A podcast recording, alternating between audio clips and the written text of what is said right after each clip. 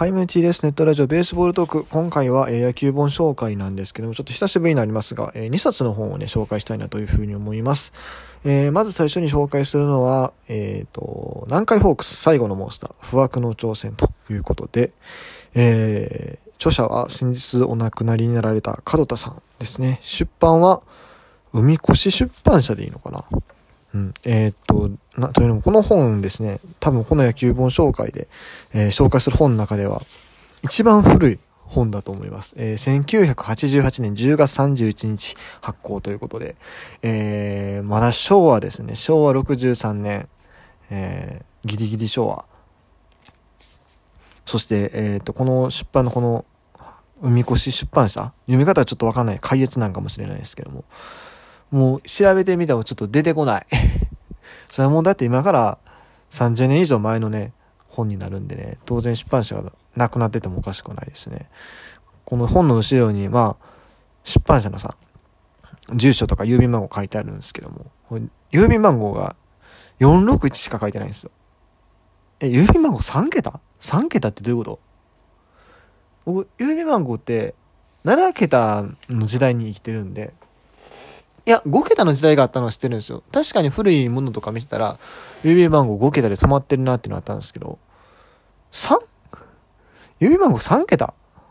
どういうこと？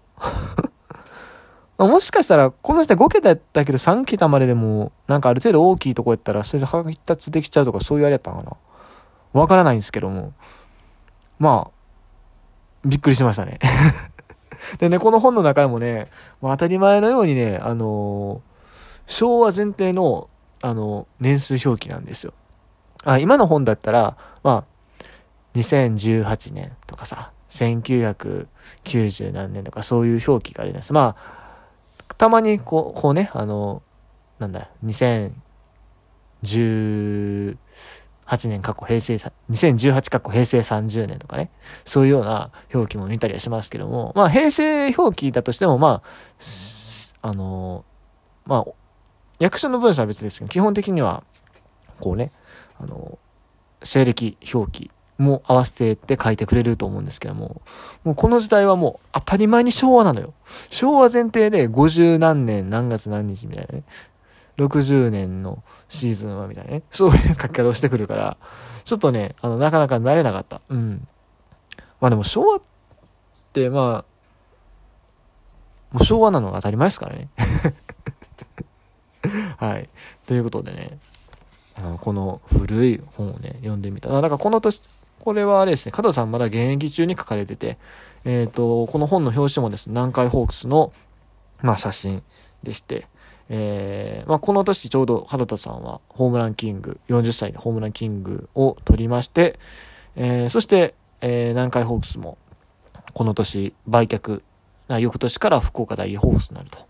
いうタイミングだったけども、この本の中で福岡って話は書いてあったかな。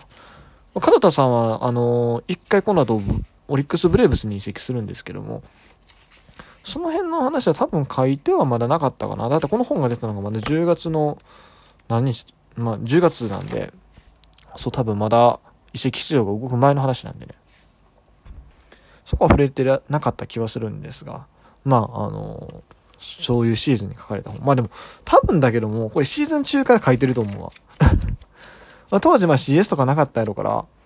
シーズンがある程度早く終わってた。いやでも10.19とかあったじゃないですか、この年って。1988年って。っ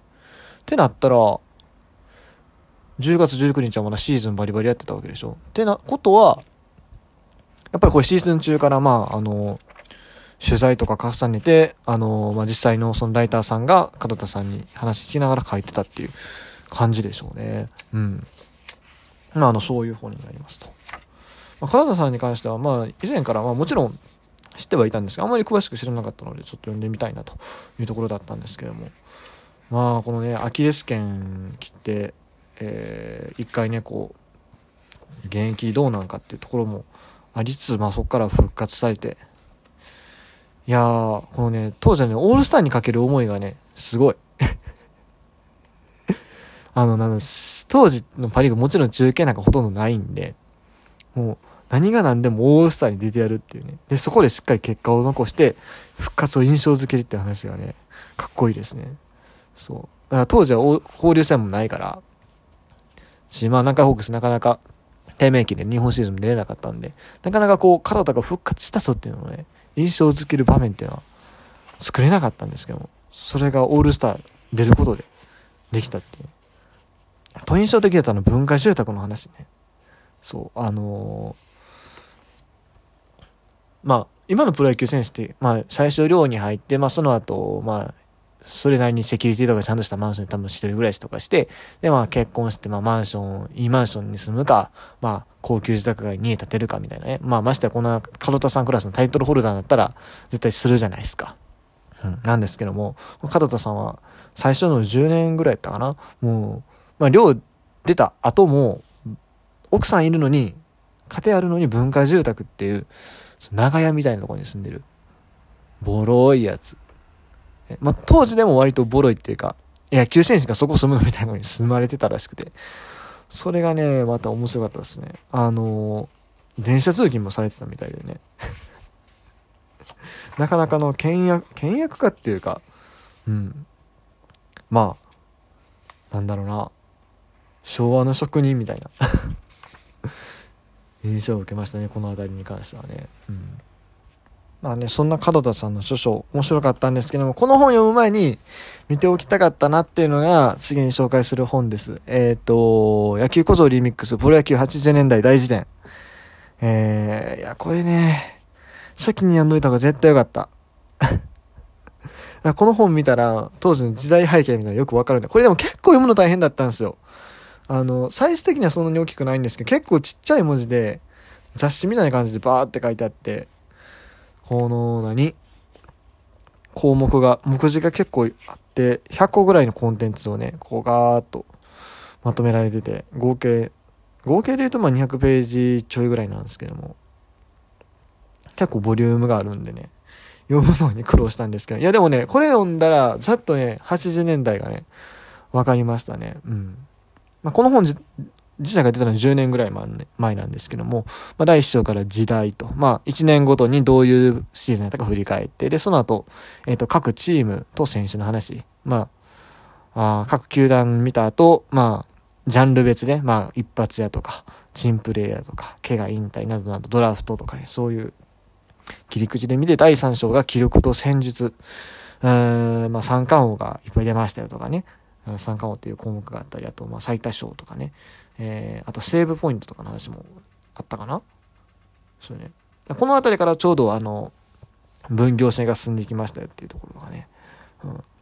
で、第4章が9回。これは、えっ、ー、と、セパの話とか、球団の身寄り、球団系などなど。でもね、この9回の中でね、10.19っていう項目が作られてるのが面白いですよね うん。あと、まあ一応これプロ野球の話であったんですけども、高校野球、大学野球、社会人野球、ロス五輪、ソウル五輪の項目もあったりしましたと。で、それから第5章がメディアということで、まあ、野球中継とか視聴率の話。あと、まあ、あその周りの文化の話、漫画、ゲーム、うん、著書、レコード。そう、この時代は先週のレコードが多く出たんで、その辺が紹介されてたりとかね。えー、まあ結構ボリュームはあるんですけども、でもこれ一冊読んだら、なんか、まあ、僕全然80年で知らないですけども、ちょっと詳しくなれた気がする一冊でしたね。やっぱりね、あの、もう、今からもう40年も前の話なか話になるんで、当たり前ですけども、全然今とチーム編成も違えば、戦術も違うんで、うん。いろいろ、あ、昔そんなんやったんやっていうことは多かったですね。まあ、例えば、あの、外国人枠が違う。まあ、外国人枠が違うのは知ってはいたんですよ。人数が少なかったっていうのは。でも特に、こう、バッター側に、えっ、と、使うことが多かったっていう話とか。あと、まあ、延長のね、あの、ルールが、あ時間制だったとかね。あとそう、応援のところ面白、面白かったですね。あの、ちょうどこの頃から応援文化っていうのが定着して、えー、っていうとこだったんですけども、その、最初トランペットの応援とかも結構反対が多くて、えっ、ー、と、なんすか、当時のコミッショナーが応援倫理三原則になるものを出して、で、そのトランペットとかを鳴らすなと 言ってたんだけど、全然効力がなくて、それが今みたいに定着して、もはや文化みたいになったっていうね。ところが、ね。まあ、面白いなって思ったのは、あのー、あれっすね、あのー、この人はとにかく蛇行到底やなっていう。まあこれ数字に出てる話なんですけど、ノーヒットノーランがすごく少なくて、逆に、あの、三冠王とかいっぱい出てるんでね、言われてみれば、うん、当時、ね、割とこう、強いバッターの方が僕らもパッと思い浮かべやすいなって気はするんですよ。うん、清原とか、まあ、バース掛布岡田もそうですし、クロマーティとかもそうですし、逆に、まあ今ちょっと、あれか あんまそんな数出してないけども、でも、ピッチャーってあんまり、僕個人的にはピンと、山田久志さん？山田久志さんと、あと、あれか、江川さん。でも江夏さん出てなんでしょ鈴木啓司さんとかもこの頃かな？みたいなね。なんか、でも、よく語り継がれてる選手ってどっちかというとバッターの方が多い気はするんですよね。福本、まあ福本さんもちょっともうベテラン入ってるけども。まああと門田さんとかもそうですよね。うん。やっぱりバッターの時代やなっていう。まあスーパーカートリオは。まああれはちょっとタイプが違うけどもね。そんな気はしますね。うん。あすみません。ちょっとトークがあんまり上手くなくてですね、すごく分かりづらかったと思います。僕もちょっとあの、時々収録止めながら喋ってたところがあるんで、えー、若干脈絡おかしかったところもあるかと思うんですが、まあでもこの本、プロ野球80年代大辞典、あのー、若い人こそ読んだ方がいいんじゃないかなっていうか、そう、なんだろう、80年代のことをざっくり知りたいってなったら、この本いいなと思いましたね。はい。平成22年5月26日発行ということで、まあ、10年ぐらい前の本ですが、あの、はい、ぜひ、どっかで見かけたら手に取ってみてください。では、以上、T でした。